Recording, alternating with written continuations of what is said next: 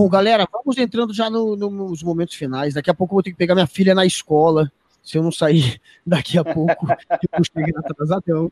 É, então, pô, meu querido Dom Berlink, meu querido Bruno Sartori, muito legal trocar uma ideia com vocês. Inclusive, galera, eu quero revelar aqui que a gente ia fazer um podcast, nós três. A gente ia ter um podcast, eu, Bruno e o, e o Felipe Berlink. A gente chegou a conversar sobre isso. E não, não pusemos essa ideia para frente, mas Passei um dia... a pena de vocês dois aí, tá vendo? Ah. Vamos, vamos fazer. Vamos Bruno, fazer. Mas eu e o Bruno e o meu querido Dom Berlink faremos muitas coisas juntos também, porque esses caras são geniais, são muito sangue bom. E são os parças. É não sei se o pessoal amigo. sabe, a gente quase foi colega no CQC, né? Desculpa te atropelar, mas a gente por pouco. Isso. Ainda teve esse aí, CQCzeira lá, caraca, CQC. Você gosta, vocês acham que o legado. Para vou terminar com esse assunto, vai, já que você falou do CQC. Vai acabar Mas, pesado, já sei o que, você vai falar. Vamos lá. O Meteoro Brasil fez um vídeo aí falando do, do Bolsonaro de novo, Bolsonaro passando pelo CQC. Fica essa história do legado do CQC ser o Bolsonaro, né? que vocês acham, velho? Vocês acham que o, Bolsonaro, o CQC tem culpa no cartório aí? Tem um Gentili também, que o, Bolso, o, o CQC largou também depois. Esse, cara, tem um Gentili também que ficou essa imagem muito. E ele, na época do CQC, ele não era, cara, é, de um lado, né? A gente batia em todos os lados. Eu era o produtor de conteúdo antes de ser o, o repórter. Eu fazia as matérias com o Danilo, com a Mônica. E a gente, o Danilo falava que era anarquista, cara. Danilo Gentili era, a gente falava, é só anarquista, vamos bater em todos. Era isso, era assim que ele falava. E, a, e realmente a gente não, a gente ia para cima de todo mundo que estava com algum tipo de, de, de, dívida, né, que deveria, que tinha que, ser, que explicar alguma coisa, né, que tinha aquela pergunta que tinha que ser feita e a gente ia lá e fazia. Incomodar. É que tinha que incomodar. A gente ia para cima, independente da, da, da, legenda. Mas, mas digam aí, galera. Vocês acham Eu que ficou que legal aí do, dessa imagem de Danilo direitona, do CQC não, do Bolsonaro? A minha visão é que o CQC não tem culpa nessa parte. A é, minha também, eu tô brincando aqui, mas eu concordo com vocês aqui, obviamente. O Bolsonaro é é político há 30 anos. O que, que acontece, cara? Ali era, igual você falou, batia em todo mundo, não tinha essa, essa coisa. O, o, o que tem culpa, culpa do Bolsonaro estar tá onde está e e ter a força que tem é o antipetismo. E esse sim, ele foi plantado e regado por um bom tempo, não só pelo Bolsonaro. Essa, essa culpa cai na conta de muita gente, mas não do CQC, é, sim do antipetismo. Essa é a minha, essa é a minha visão. É reduzir demais, né? Todos os fatores que, que contribuíram. É redu reducionismo demais. É. Você culpar. Tiram vários fatores. É, tem a, a, tendência do brasileiro a ter essas ideias malucas quanto a dele por ignorância. São um conjunto de fatores que levaram, não, não foi só um elemento que, que acabou dando a ascensão desse bosta. Aí, eu concordo com vocês, porque ele já, era, ele já é político há 30 anos, se você for somar ali entre o cargo de vereador e o cargo de deputado, praticamente 30 anos. Eu concordo com a fala do, do Felipe em relação a, ao antipetismo e também concordo com a situação de a esquerda ter esnobado demais o Bolsonaro. E até Não hoje esse problema com relação à esquerda, que, por exemplo, se a gente chamar o Frota para vir aqui participar do podcast, se o Guga chamar, prontamente ele vem. Se chamar o Kim, prontamente ele vem. Agora, mesmo o Guga tendo contato, eu tendo contato com figuras atreladas à esquerda, meu Deus do céu, parece que você está querendo falar com a maior autoridade política do mundo. Não pode, não dá, e basicamente eles vão sempre nos mesmos lugares. Eu acho que o Bolsonaro foi esperto nisso. A gente fala muito do CQC e do Super Pop, mas ele foi em tudo que é lugar. Tudo canal do YouTube, CQC, Superpot, Super Pop, a rádio pequena do interior, o canal de 100 inscritos, ele foi em tudo que é lugar. Foi tudo. Ele atirou para todo lado. E Carlito, tem outra coisa que teve uma essa é uma crítica minha e eu sei que muita gente vai ficar puto com essa crítica, mas teve uma arrogância muito grande do PT na última eleição de não deixar, por exemplo, a figura do, do, do Ciro Gomes, que também é uma, uma, figura à esquerda, mas uma figura mais, como é que eu posso dizer, fora dessa polarização extrema que a gente está vivendo. Está contaminada pelo antipetismo, né?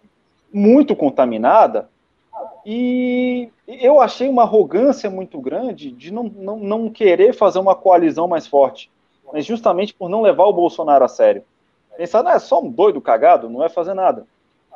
E, e é, mas fez. Entende? E eu espero que em 2022 isso mude. Né, que a gente tenha uma, uma coalizão para combater isso.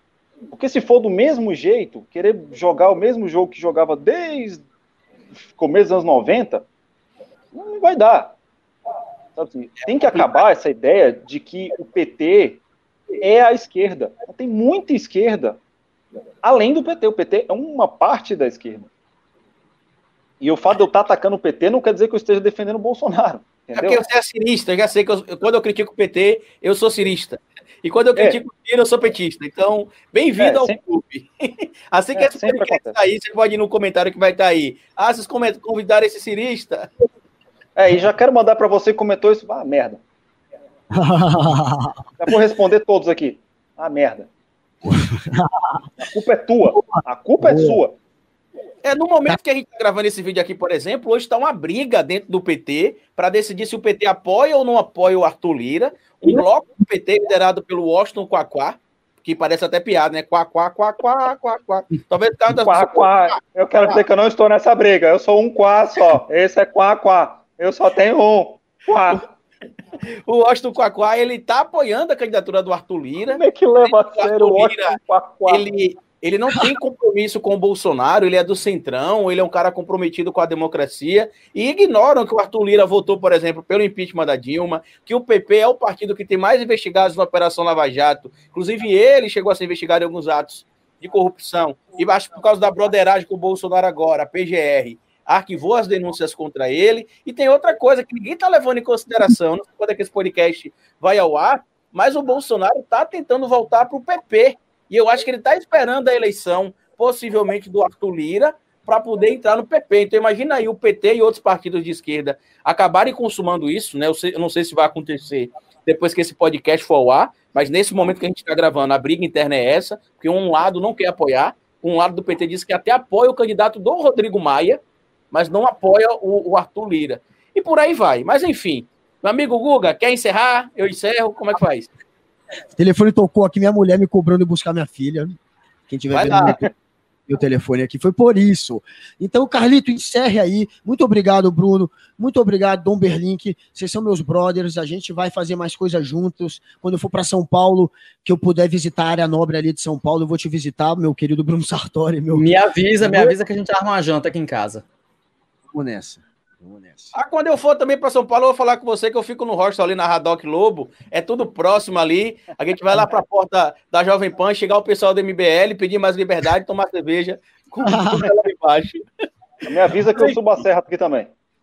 Mas enfim, queria agradecer a vocês, agradecer ao Guga mais uma vez por estar nesse projeto comigo aqui, agradecer ao Felipe pela participação, agradecer também ao Bruno e parabenizar vocês pelo trabalho incrível que vocês têm feito, como a gente bem pontuou aqui, um trabalho de humor, mas sem ultrapassar a fronteira. E para não parecer que a gente é tendencioso, teve uma imitação que o Berlink não fez aqui, que é do meu queridíssimo Ciro Gomes, né, já que me chamam de Ciro Mínio na internet, eu poderia sair daqui sem ouvir a imitação do, do queridíssimo Ciro Gomes. Então eu queria pedir para você, Ciro, encerrar esse nosso podcast aqui hoje. Olha, repare bem, repare bem. Esse aqui é um podcast de fascista. Mas vamos terminar esse, esse, podcast aqui em alto nível. Eu fui o melhor governador do Ceará. Isso não é dito, cara. Mas vamos terminar aqui agora. Bruno, que sei que vota em mim. Mas vamos terminar agora mandando um recado para esses fascistas. Proto neoliberalzinho de bosta que fica comentando aqui embaixo. Vou deixar um recado aqui para você. Um obrigado e 2022 é comigo. É isso aí, meus amigos. Muito obrigado. Se você está ouvindo esse podcast em outra plataforma e quiser ver esse vídeo, vai lá no YouTube. Valeu, até o próximo podcast. É nóis. Decisão de quem é quem é, é, é manicure, academia. Academia, salão de beleza, barbearia.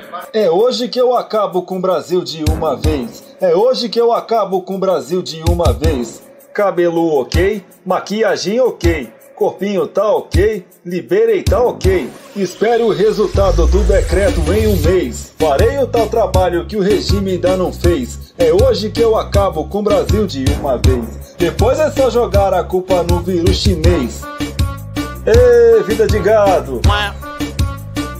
E fazendo um trabalho que o regime ainda não fez. Matamos 30 mil.